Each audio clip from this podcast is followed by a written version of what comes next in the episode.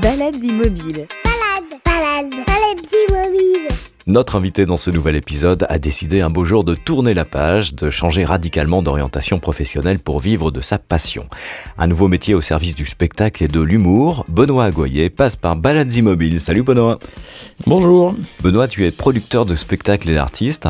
Oui. Alors, euh, ensemble, on va remonter le, le fil de ton histoire. Je le disais, au départ, tu ne te destinais absolument pas à exercer ce métier. Vraiment, tout départ, non pas du tout. hein. J'ai fait des études de comptabilité Mm. et euh, je faisais, euh, j'ai fait ça pendant presque 15 ans de la facturation pour des travaux dans une grosse boîte du bâtiment. J'étais à Nantes à l'époque. Alors, comment est-ce qu'on passe des bilans comptables aux planches? On en parle ensemble dans Balades Immobiles.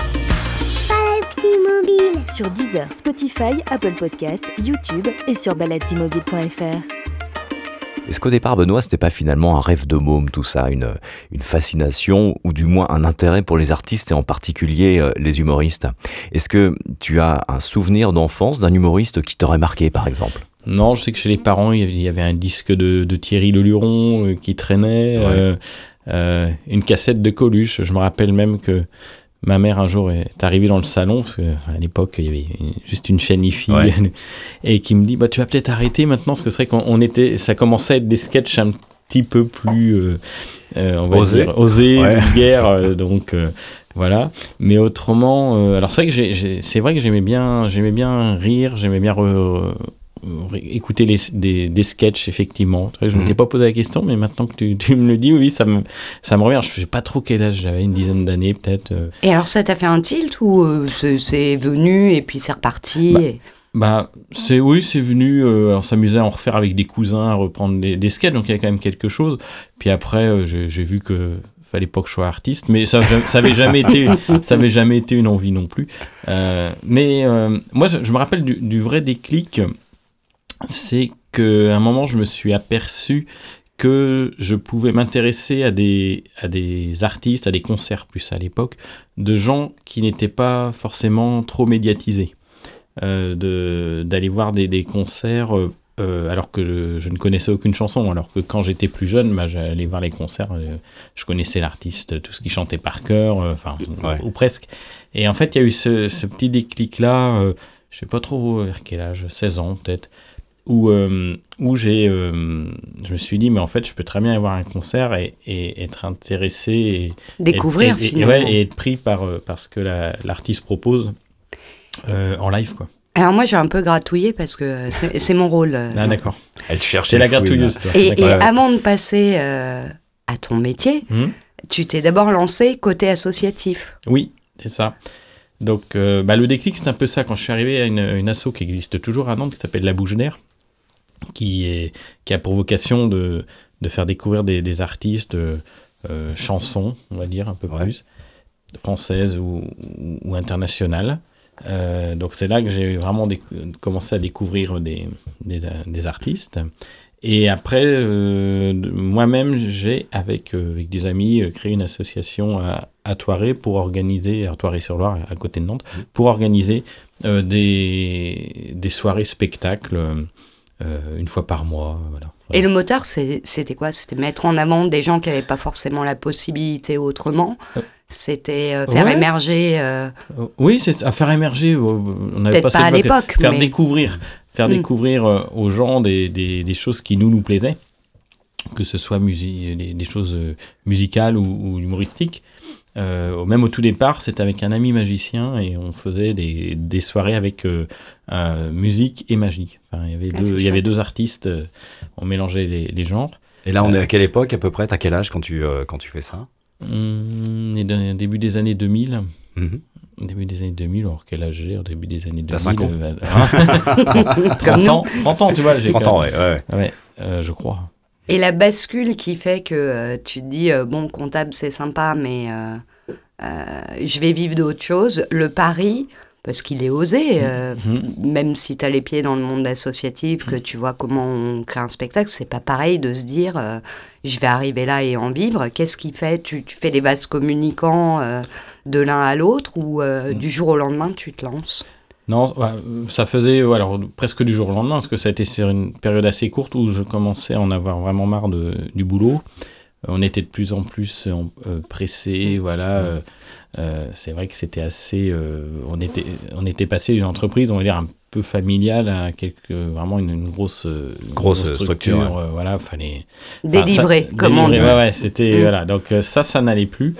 Euh, et puis euh, les artistes avec, lesquels je bossais, bah, ça, ça commençait à me prendre pas mal de temps parce qu'il y a eu ce- cette partie euh, euh, programmation, mais j'ai aussi commencé à travailler avec des artistes à Nantes pour euh, les aider administrativement, essayer de leur trouver des dates. et ça me prenait de plus en plus de temps. Et c'était en 2011. euh, quelques mois auparavant, j'avais rencontré ma compagne qui habitait au Sable d'Olonne. Et euh, bon, au bout d'un moment, on s'est dit, ouais, on vivrait bien ensemble. Donc c'est moi qui démissionne, je te, je te rejoins au Sable Et on va et faire autre chose. je crée ma boîte. Mm. Voilà. D'où le changement donc et dans ta vie professionnelle et dans ta vie euh, privée, dans Oui, ta vie coup. personnelle, Mm. puisque tu, tu es parti de Nantes, tu arrives au Sable d'Olonne. Mm. Ah Quand on se lance euh, dans ton métier, on imagine tout de suite euh, que le, le producteur est installé dans une grande ville, voire euh, à Paris carrément, Mm. parce que c'est plus facile de toucher les artistes, les médias, les salles de spectacle. Tu as plus d'interlocuteurs sur place Mm. à portée de main. Et toi, tu fais exactement l'inverse et tu, tu, euh, tu vas accumuler finalement euh, toutes les difficultés, puisque, ou en tout cas, vu de l'extérieur, c'est ce qu'on peut se dire, tu arrives au Sable d'Olonne pour faire un métier qu'on ne fait pas dans une petite ville, en tout cas a priori. Alors oui, c'est bien ce qu'on me disait à l'époque. Maintenant, Ouais. ils doivent, euh, ils doivent t'envier. Franchement, il y, a eu- il y a eu, il y a eu, alors c'est pour euh, sur, sur cette partie-là, il y a eu le- le- au départ, euh, ah c'est pas trop dur de pas être à Paris. Ouais. Non, c'est pas dur. Quelques, allez on va dire six ans après, c'était ah ouais, ça doit quand même être bien d'être d'être au bord de la mer. Euh, hein. Ouais. Et alors après le, le confinement, c'est T'as de ah la t'as chance. t'as- t'as de la chance, t'as tout compris. Ouais. On a tout compris, euh, oui, c'était, c'est que j'étais installé comme ça avant. Mais ouais, ouais. Et donc ça, ça a évolué, ça a évolué aussi. Presque les gens penseraient que tu as commencé à Paris et que tu en es parti. euh, Ouais, euh, je sais pas ça, mais Ouais. euh, oui, ça, pour- ça pourrait, parce qu'il y en a, il y en a à qui ça a dû arriver. Il y en a, bien sûr. je sais qu'il y a des artistes qui, qui ont quitté Paris euh, suite au confinement aussi. euh, les prods, je ne sais pas, mais il y a des, des prods euh, en dehors de Paris maintenant qui Il tournent y en a un peu bien. partout en France Ah ouais. et qui fonctionnent bien. ouais. Après, c'est vrai que les, les grosses, euh, très grosses structures où ils sont, pour elles sont bien installées à Paris. Et ne, ce qu'il faut dire pour revenir à ce que tu me demandais tout à l'heure sur le, au départ aussi, s'installer au sable. Moi, je travaille avec des artistes nantais. Mm. L'idée, c'était de les faire, euh, de faire grandir tout ça. Il y a un vrai vivier à Nantes hein, depuis euh, longtemps, euh, déjà, que ce soit en Mm. musique, euh, au niveau de, de, de, de la scène en général, euh, l'humour, mais pas uniquement. Donc, Ouais. tu arrives au Sable d'Olonne avec euh, des artistes en poche quand tu te lances ou, ou alors, pas avec du tout le- la, la petite équipe nantaise que j'avais, avec qui je travaillais Ouais. en, en associatif, donc que j'ai que j'ai gardé. Et puis après, bah, l'idée c'était de développer chaque spectacle. Euh, alors ça n'a pas été au, au bout euh, avec tout- tous. Il y a eu euh, la- la- la- à l'arrivée maintenant la seule nantaise euh, avec qui, euh, qui a démarré. Alors la- euh, pas dès le départ, c'était deux ans après que j'ai créé la boîte. C'est Elodie Pou Ouais. qui euh, On va en parler d'ailleurs. qui, ouais, qui, elle, euh, voilà, a été l'artiste qui, euh, bah, qui, a, qui a fait, qui a une évolution, euh, euh, on va dire même euh, supérieure à ce à quoi je, je- je- Pouvais j'espérais, je pouvais m'attendre. ouais. Ton métier, je me l'imagine, mais je le connais pas. Hmm. En quoi ça consiste d'être producteur d'événements? Euh, C'est quoi? Tu, Évidemment, tu gères le matériel, tu gères le- la logistique autour. Co- comment ça marche? Tu peux nous expliquer? Producteur, c'est vraiment de mettre euh, en place euh, les, les moyens euh, dont vont avoir besoin les artistes, les artistes pour faire leur, leur spectacle.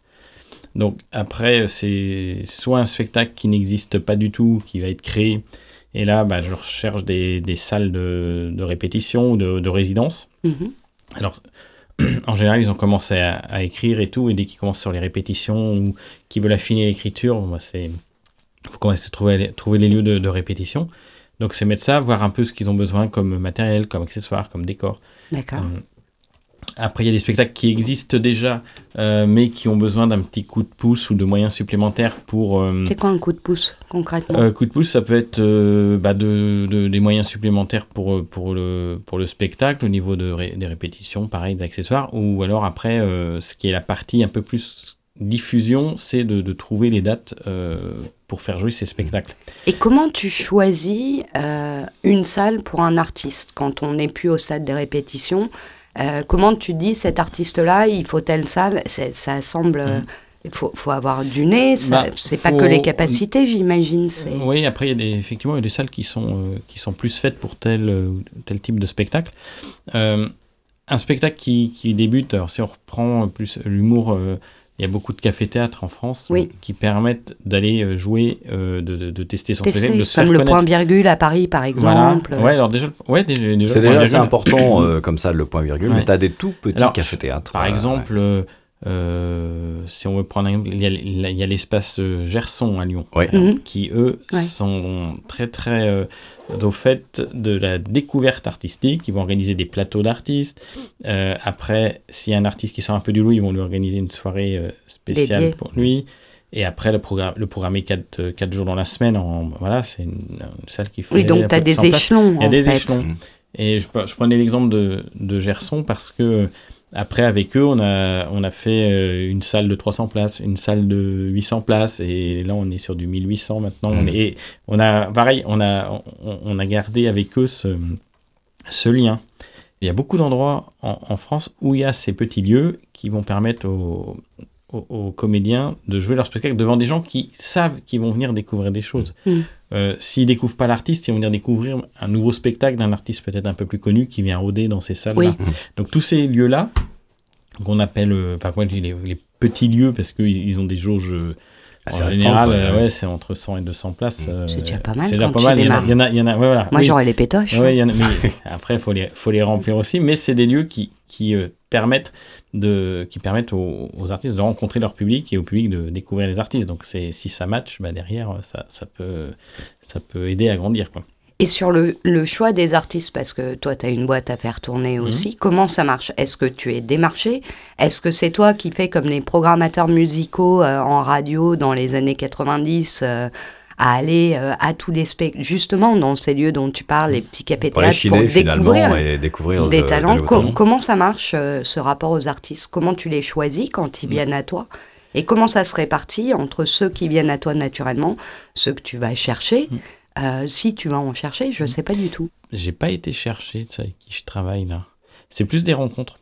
Ouais. Euh, ça va être euh, même, même Elodie, c'était une rencontre. euh, euh, donc euh, ça a démarré comme ça. Je, attends, je suis en train de faire. ouais. Et tous tous les spectacles.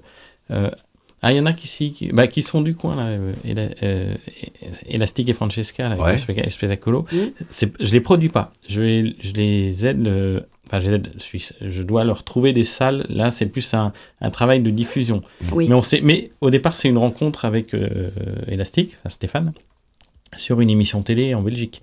Ouais. Euh, et, et il me dit Ah bah tiens, euh, ma, ma compagne est des Sables d'Olonne et tout. Et bon, on s'est pas revu pendant quelques temps. Puis ils m'ont rappelé euh, juste avant le, le confinement. euh. Donc c'est ça que pour l'instant, il y a encore du boulot parce qu'on n'a pas pu euh, tellement. Euh, euh, bah, travailler réellement réellement Ensemble, ensemble. ouais. Enfin, ouais, parce que bah, entre les, les saisons qui étaient annulées, reportées, tout ça. Donc, Ouais. euh, mais autrement, dans, donc eux, mais leur spectacle, je, je les produis pas. C'est vraiment de la, de la vente euh, de spectacle. Et autrement, tous les autres, c'est c'est ça, c'est une, c'est une rencontre. euh, euh, Il y en a une qui avait Karine Dubernet qui jouait. euh, On l'a écouté. euh, Ouais. qui, jouait, qui Ouais. jouait dans les égoïstes anonymes. Enfin, on, l'a, on avait cette pièce, les égoïstes anonymes. Euh, on a choisi Karine pour euh, le rôle euh, féminin. Et elle me dit Ah, t'as l'air de, de bien bosser sur les égoïstes. Est-ce que tu peux euh, bah, produire ou coproduire? Ce qu'elle avait déjà. euh, son spectacle existait. Le spectacle pour trouver des salles aussi. euh, En fait, euh, ce, que, ce que je comprends, c'est que euh, démarchage ou euh, chiner euh, des artistes, Mm. c'est avant tout des rencontres personnelles. Voilà, parce que alors, c'est pour ça que je voulais aller là, c'est que après, moi, ce, qui, ce que j'aime bien, ce qui, pour moi, ce qui est important, c'est de travailler avec des gens euh, sympathiques, euh, que t'as envie, Avec qui ça matche bien. ça ouais, matche ouais. bien, avec des bons projets. Ouais. Il faut les deux. Il faut que le projet me plaise, que le spectacle soit me, Et me que sur le plan humain, euh, ça et que sur le bien, plan humain, il se passe important, quelque chose. Ouais. Ouais, ouais. Et, et quelle importance tu attaches à faire émerger des plus jeunes parce que justement, tu es séduit par euh, le projet, la personne Mhm. Euh, Est-ce que c'est important pour toi de permettre euh, Ah bah oui, oui, ça c'est... c'est- D'ailleurs, tous les projets que, que j'ai eus, c'était des, des projets qui, qui débutaient, et c'est super important. Bah, si je pouvais faire tout ce que j'ai fait avec Elodie, avec tous les autres, ça, ça serait, ça serait bien. Donc on y travaille. Il y a des spectacles là, qui, euh, qui sont. euh, euh, bah, il y a celui, le, le nouveau one-man show de, de Charlotte Boisselier, par exemple, qui vraiment est, est à ses tout débuts. Donc elle l'a créé en décembre, là. Mhm. Et on va aller à Avignon pour le festival, Ah bah, parce bien. que le spectacle tient la route. Parce qu'à Avignon, faut pas y aller avec un spectacle qui tient pas Un la peu route, bancal, ouais, un peu ouais. bancal. Elle a euh, la chance de travailler avec Elodie aussi, Mhm. qui, qui booste bien. Et euh, du coup, on va, on va pouvoir défendre ce, ce spectacle à Avignon. Euh, et ça, voilà, si on arrive à faire pareil avec, euh, avec Charlotte, avec Karine, euh, avec les égoïstes anonymes, euh, Mm. et, et j'en oublie qui, qui vont m'en vouloir s'ils écoutent. Les artistes avec qui tu travailles sont des artistes qui évoluent aussi dans des univers humoristiques qui sont pas forcément les mêmes. C'est euh, sont surtout pas les mêmes. c'est un point important pour toi justement. Tu veux pas euh, te retrouver avec des artistes en concurrence aussi Ouais. peut-être et euh, avoir dans ce lot d'artistes justement des, des, euh, des gens qui se complètent, qui touchent des publics Mm. assez différents aussi. C'est une volonté première ça. Ah oui, oui, totalement. je, je veux pas deux choses qui se ressemblent. Après, il peut y avoir des petits points communs, mais entre Arnaud Demanche, qui lui est plus dans un mode stand-up, mise en scène sur l'actualité, Ouais. euh, romancé, euh, voilà. il- Mhm. euh, Elodie qui va faire euh, jouer soit son rôle, soit des personnages. Alors, Mhm. ce que Charlotte Boisselier et Karine Dubernay font aussi, Mais de, de façon manière radicalement totalement différente. différente. ouais. Les Ouais, je vous invite à aller les voir, euh, Les- aller voir leurs sketchs sur Mm. internet. Ça n'a rien à voir effectivement. C'est Mm. vraiment des, Ouais, euh, ouais. des univers différents. ouais. En tout cas, elles nous ont bien fait rire toutes. Ouais, ouais, ouais. Et pour- D'où après la- la- le duo des égoïstes anonymes avec Michel Fréna et. Karine Dubernay. Et l'autre pièce que j'ai, c'est Dommage, qui est une parodie de Vaudeville. Oui. Oui. Voilà. Pourquoi quand j'ai dit oui aussi à, à El Spectacolo, que je voulais bien proposer leur spectacle dans les salles, parce que bah, j'avais rien qui ressemblait. Alors Ouais. de toute façon, ils sont sur, euh, sur autre chose. C'est la crainte d'être enfermé dans une case ou c'est euh, c'est Bah, juste le plaisir de, de faire des choses très différentes? De, le plaisir de faire des choses, euh, des choses très différentes, et puis comme ça, de, de pouvoir euh, proposer de- à, quel- à un programmateur qui, qui cherche tel, tel style, bah, il y a des chances que je l'ai. Plutôt dire, voilà, il y a celui-là et celui-là, c'est à peu près pareil. euh, voilà, ça, ça, met, ça met une concurrence, en fait, euh, sur les spectacles que je propose. Donc, euh, euh, ça peut se faire quand tu as deux, deux artistes qui tournent à fond de la même façon tous les deux. Bon, si tu as les. Mais, mais même, tu as toujours des petites différences. Mais voilà, ça c'est brave. Là, en termes de développement, c'est plus compliqué d'aller proposer deux fois la même chose. Oui. Euh, donc c'est pour ça que le point de départ, c'est qu'il faut pas que ça se ressemble trop. Comment tu as géré les deux dernières années qu'on vient de passer Bah, dans mon jardin, il faisait beau. Comme beaucoup. Voilà. Non, mais je veux dire, professionnellement, L'avantage du coup euh, d'être ouais. au sable et pas à. Paris, C'est carrément. Non, non. Euh, bah, au début, on n'y croit pas. Mm. Non, ça nous est jamais arrivé, ça. Mm. On- Tiens, bon, bah, c'est confiné. euh, tous les spectacles, bon, bah, ça va s'arrêter euh, quelques, quelques jours, quelques semaines. On savait pas trop. Donc, euh, euh, d'un côté, euh, ça nous énervait de qu'ils nous disent, bah, allez, jusqu'à telle date, c'est euh, ça, ça peut pas jouer. Euh, alors qu'il y avait déjà des bruits qui couraient que ça reprendrait à peu près normalement pour Ouais. avant euh, septembre 2021. Mm. Mais il y a eu ça, je dis, bon, de- à chaque fois de voir cette date de reprise qui se repoussait, mais si on nous avait dit dès euh, février ou mars, 2000, euh, mars 2020, vous reprenez pas avant septembre 2021, je, je pense que le- Psychologiquement, le- psychologiquement euh, ça aurait été dur. pareil. ouais. Ouais. Donc après, ben, on l'a vécu. Euh, euh, faut reconnaître qu'il y a eu, il y a eu des, des aides. Donc le- Mm. au point de vue financier, c'était euh, pas trop inquiétant euh, pour moi. Mais si ça avait été 2-3 ans avant, je sais pas si la boîte existerait toujours. hein. Et, et Et- ton boulot, ça s'est transformé Alors- en de la gestion de crise? Ouais, donc euh, bah, de la gestion de, de, de report de dates, parce qu'on a reporté des dates en disant bon, ça va bien reprendre euh, au départ. Les dates, on les a reportées en avril 2020, avril-mai. Puis après, bah, en septembre-octobre. Et puis voilà. de- Ça a été donc ça a été ça. Il y a, plusieurs il y a eu reprises, ça. Il y a eu. euh, ça n'a pas été des vacances en fait. euh, en plus, il fallait Mm. faire travailler l'enfant à la, à la maison. ouais. Oui. un autre paramètre Un autre important paramètre, oui, ouais, oui. ouais. Et donc, donc ça c'est. Oui, il y a eu des choses. En fait, quand les vacances sont arrivées en, en 2020, je dis, ah, ça, ça fait du bien. Ouais. quand même. Mais. euh, et, et par contre, ouais, ça a été. euh, alors, ça, ça a été le côté un peu difficile. Le côté positif, c'est qu'on a quand même réussi. Enfin, les artistes, pour le coup, ont créé des choses. Alors, il y a peut-être un embouteillage euh, maintenant, mais de, au niveau de Cadmia Productions, il y a eu euh, Les Égoïstes Anonymes. Mm. Il y a eu euh, Charlotte qui, a, qui a recommencé à travailler à son nouveau spectacle. Euh, Elodie qui a, ouais, qui a commencé aussi un peu le, le nouveau, mais qu'elle a, qu'elle a aussi euh, terminé euh, euh, quand ça commençait à reprendre parce que c'était Mhm. plus facile aussi euh, de, de voir d'autres, d'autres gens dont, dont son metteur en scène. Euh, Il y, a eu- il y a eu de la création, il y a eu la rencontre de, de Karine Dubernet qui nous avait dit oui juste avant le confinement pour le- les égoïstes. Et puis bah, ils ont réussi à, à travailler, à- à- la pièce existait, donc euh, à l'apprendre, même à la répéter, je crois, des fois à distance, euh, en Zoom. Voilà, donc, Donc ça a provoqué finalement Voilà, euh, une eu- sorte d'élan créatif Voilà. euh, chez certains artistes Mais euh, ça- qui, a, qui a amené ouais. des choses intéressantes. Mais c'est vrai que ouais. ça- je sais que ça, ça, a pu- ça peut se bousculer aussi parce que entre tous les spectacles qui n'ont pas pu être joués, qui ont été reportés, parce que la plupart des salles ont joué le jeu de reporter, Oui. Et si bien que là, Ça crée a- des embouteillages Ouais, et donc, euh, euh, les nouveaux alors- spectacles ne peuvent pas être joués finalement. L'avantage, c'est que les... ça peut aussi tirer le monde du spectacle vers le haut au niveau Oui. qualitatif. hein. Complètement.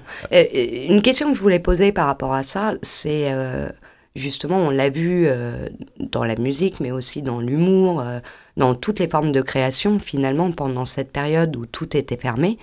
Les gens, euh, enfin les artistes, ont euh, utilisé beaucoup les réseaux sociaux pour continuer à échanger avec leur Mmh. public. Ma question, c'était est-ce que euh, ça a changé les choses dans ton métier?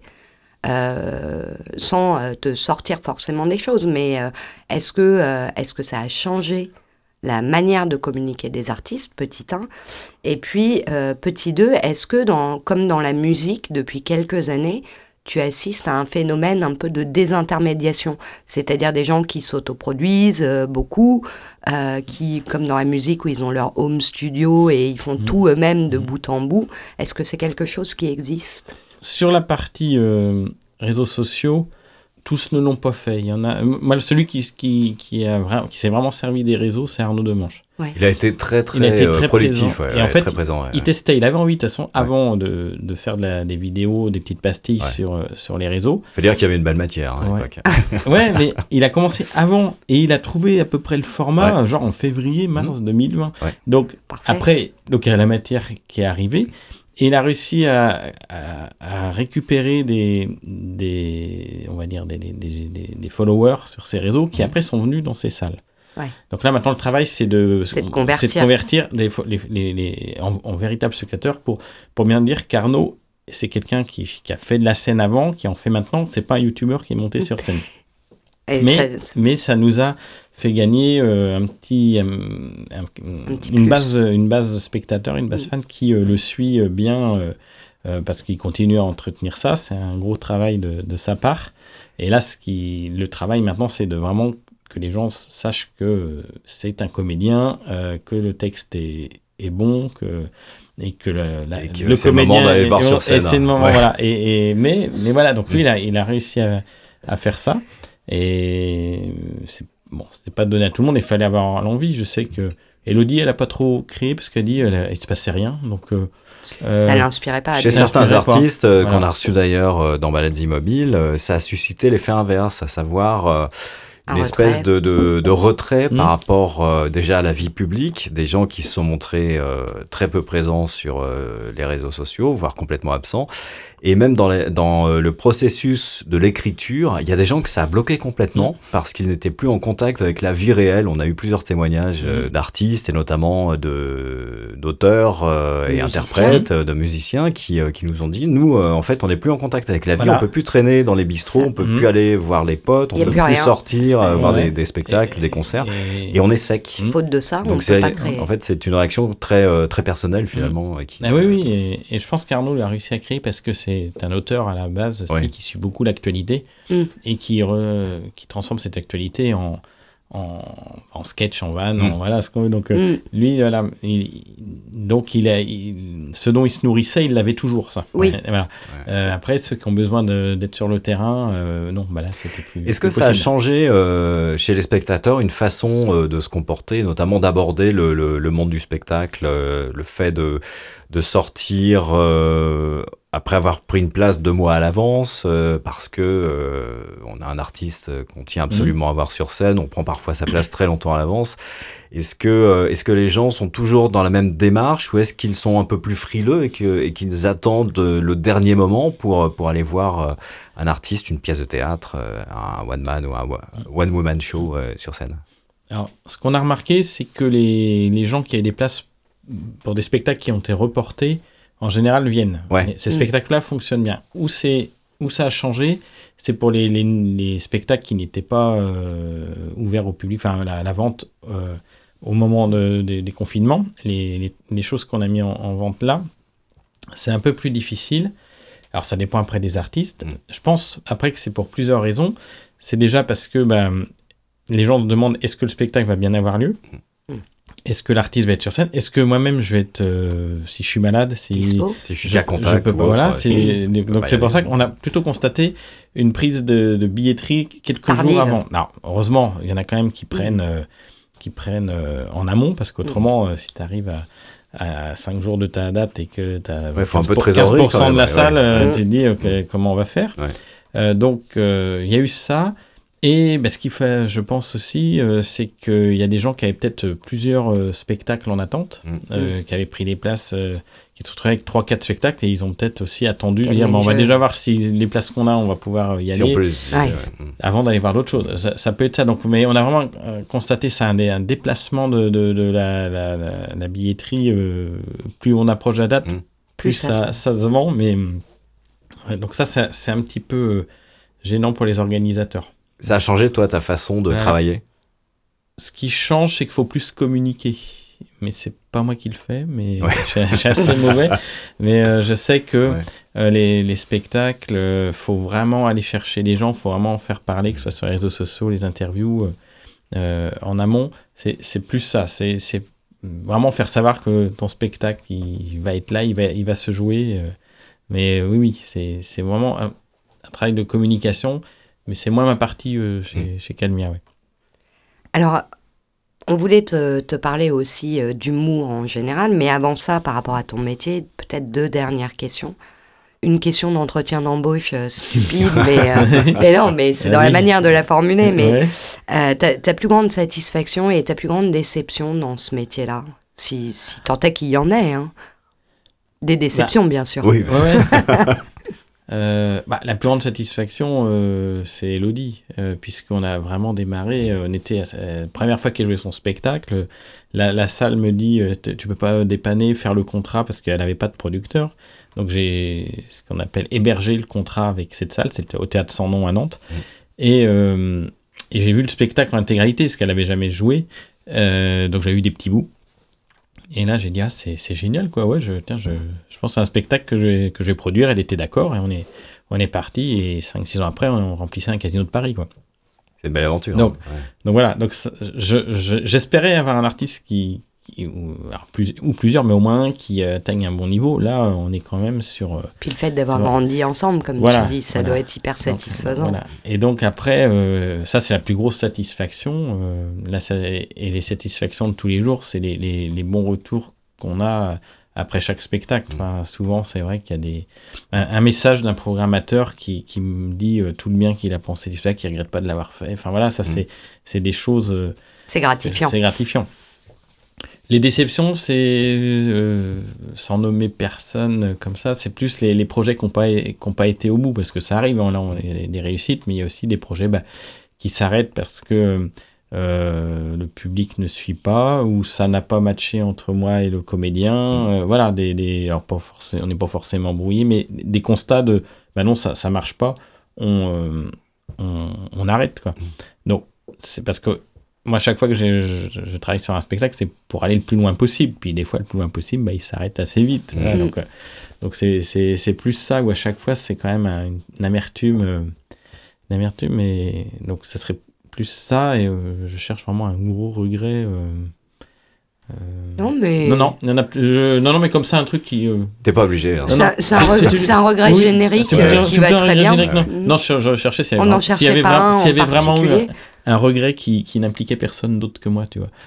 Et justement, quand, et quand- peut-être c'est l'avant-dernière question parce que je m'arrête jamais. Est-ce que euh, Qu'est-ce que ça te fait quand tu vois arriver un artiste et tu dois lui dire non? Non, on va pas fonctionner ensemble. Est-ce que ça te, ça te gêne, ça te rend triste? Comment tu le gères ce rapport-là? C'est dur de dire Mm. à quelqu'un qui a besoin d'être porté, Bah, finalement alors- ça va pas le faire. Alors, oui, quelqu'un avec qui j'ai commencé à travailler, tu veux dire, puis on dit on s'arrête Les que- deux, les alors- deux cas en général en fait, Alors- parce que c'est un métier qui est tellement difficile. Alors, déjà, pour les, ceux qui me démarchent, euh, il y en a un peu, mais pas, pas tant que ça non plus. Hein. Oui, puis il n'y a euh, pas voilà. d'affect. Voilà. Donc, voilà, je leur dis, bah, euh, non, parce que déjà, la première raison, c'est que là, j'ai beaucoup de spectacles et c'est difficile d'en prendre un autre actuellement. Mhm. Euh, donc, déjà, euh, je- j'ai ça, où le spectacle a beau être très bon, euh, je Tu peux pas, Je quoi. peux pas. Je peux pas. Des fois, c'est vrai que je regarde pas forcément, je demande de m'envoyer, je mets ça sous le coude, mais je dis, bon, parce que si. euh, sûrement que j'en rate des très bons, hein. Ça, c'est c'est presque sûr. Mais euh, je peux pas me permettre d'en prendre trop parce que ça va être au détriment de ceux qui sont déjà là. Donc, ou, et même au détriment d'un spectacle que je. Et je sur un artiste euh, choisi avec Eh ben- lequel euh, ça s'arrête, Eh qu'est-ce ben, que tu ressens euh, quand c'est toi qui prends la décision Ouais, alors il y en a pas eu, bah il y en a pas eu tant que ça. Ça a souvent été une décision euh, Mutuel. hein. Mutuelle Conjointe. ou alors un qui voilà trouvait que ça marchait pas assez, ça peut arriver. euh, voilà, donc ça a été euh, souvent conjoint et euh, et il y en a une fois ouais que ça ça marchait pas et euh, enfin voilà et et il m'a devancé de 48 heures en fait. Il me dit, Ah, écoute, Mhm. non, en fait, c'est dur. Mais on, avait, on a d'autres projets ensemble, on travaille encore oui. ensemble, donc il n'y a pas de souci. Mais ça, voilà, donc il y a des fois, ça a été facilité quand, parce que l'artiste voyait que ça, ça n'allait pas, soit son, son spectacle, soit euh, le fonctionnement qu'on avait. Donc, euh, donc, mais c'est sûr que dire à quelqu'un on arrête de travailler ensemble, ça a pu arriver avec d'autres gens, des, des- qui, gravitent autour du spectacle. Ça, Bah oui, c'est toujours compliqué de prendre ton téléphone et dire bah tiens, on, on arrête. euh. Les projets euh, de Benoît et de Calmia euh, dans les semaines, les mois qui viennent. Bah des tournées, euh, ouais, y a beau, les spectacles tournent, tournent bien. C'est vrai que je suis assez content parce qu'il y a des bons, bons retours, que ce soit sur les spectacles déjà connus ou les spectacles émergents. Ouais. Si tu veux, par rapport au type de salle, euh, parce que tu vas pas mettre un spectacle émergent dans une salle de 500 places, tu vois, là. Par rapport au- aux jauges, on est plutôt pas mal, ouais, et avec des, des bons retours. Donc ça, c'est bien. Donc beaucoup, de- euh, ouais, des grosses tournées. euh, ça, c'est vrai que la saison prochaine se remplit bien. Euh, Et puis on arrive doucement vers l'été, Ouais, la saison des festivals, Voilà, il y a alors- Avignon évidemment. Ouais. ouais. Alors c'est que nous, saison des festivals, c'est surtout Avignon. C'est vrai que la saison des festivals est surtout musicale. Alors euh, j'ai même j'ai un projet euh, musical quand même, celui de, de Thérèse euh, qui euh, qui est arrivé euh, il y a un an à peu près, un an, un an et demi, qui est une nantaise installée au Sable euh, d'Olonne depuis quelques temps. Qui on s'était croisé à Nantes. Et elle m'a recontacté parce qu'elle a eu, euh, elle a eu une- un gros problème de santé qui l'a tenue éloignée de la scène pendant 8 ans. Mhm. Et là, elle redémarre. Et euh, donc, c'est vraiment un projet là euh, euh, musical avec un peu d'humour. Parce que voilà, il y a quand même ce lien humoristique. Donc, donc, elle, euh, donc là, là, ça redémarre vraiment euh, pareil, tranquillement, parce que euh, bah, fallait qu'elle se, se remette en selle. Et Mhm. puis, bah, voilà, la période est, est un peu encore compliquée. Donc, mais nous, les- la saison festival humour, c'est surtout le festival d'Avignon qui est fatigant pour tout le monde, Mhm. Qui est un C'est super un passage obligé pour euh, le, le- le monde de- du théâtre et euh, de, de l'humour que de passer par euh, le off. Alors, est-ce que c'est un passage obligé? Non, parce qu'on est obligé de rien dans, dans ce métier. Bah, c'est une belle vitrine en même temps. maintenant, c'est une. tu te dis, si j'y suis pas, bah c'est sûr, on me verra pas. C'est un On verra pas le spectacle. Et par contre, si tu y es, bah ouais, il y a 1200 spectacles par Mhm. jour. Bah oui. Euh, comment tu fais pour sortir du lot? Mm. Après, tu sais que pendant, euh, pendant les 15 premiers jours, tu as plein de programmateurs euh, qui vont être là. C'est la dernière semaine qui, est- qui est compliquée parce que moi, un festival d'Avignon qui durerait que, que, que 15 jours, ça serait bien, je pense, Oui. pour tout le monde. Mais après, il y a d'autres raisons qui font que ça dure. C'est combien C'est un mois. hein, C'est 24 jours. Ouais, c'est ça, ouais. Parce qu'on les compte. 24 jours, donc euh, les, On finit les sur les rotules, j'imagine. les, art- Ouais. ouais, les artistes jouent 21 fois, parce que Mm. humainement, on leur met quand même euh, un jour de relâche par semaine. Bon, Feignant. bah, c'est Ah, c'est- c'est obligatoire. Ouais. Non, parce qu'un artiste, alors, quelqu'un qui remplit bien facilement, il va venir, il va jouer son spectacle, il repart. Ouais. Euh, ceux qui doivent se faire connaître, c'est euh, bah, aller aussi, dans la hein. rue, Ouais, euh, ouais, donner des, des, des flyers. J'ai connu une époque où. Thomas VDB euh, allait tracter Ah, je- euh, dans les rues. Bah, euh, tous ceux qui ont débuté, qui tous les gens ouais, qui démarrent font ça, ouais. ouais. Ouais, tous ceux qui. oui. Et puis, ouais, et puis même certains qui sont. euh, sont un petit peu connus, sont obligés de se montrer. Mm. Alors, des fois au départ, puis s'ils voient que ça remplit, après. Ouais. Après, il y en a qui aiment bien aller voir les gens aussi dans, dans la rue, Oui, hein, oui. faut, pas, faut pas croire. Mais... Donc, Ah, il y aura- donc il y avait ce, ce festival où j'aurai les égoïstes anonymes et Charlotte Boisselier, et euh, 10 jours d'Élodie et 4 jours d'Arnaud d'Arnaud Demanche aussi, euh, qui eux vont venir plus tranquillement du coup. Oui.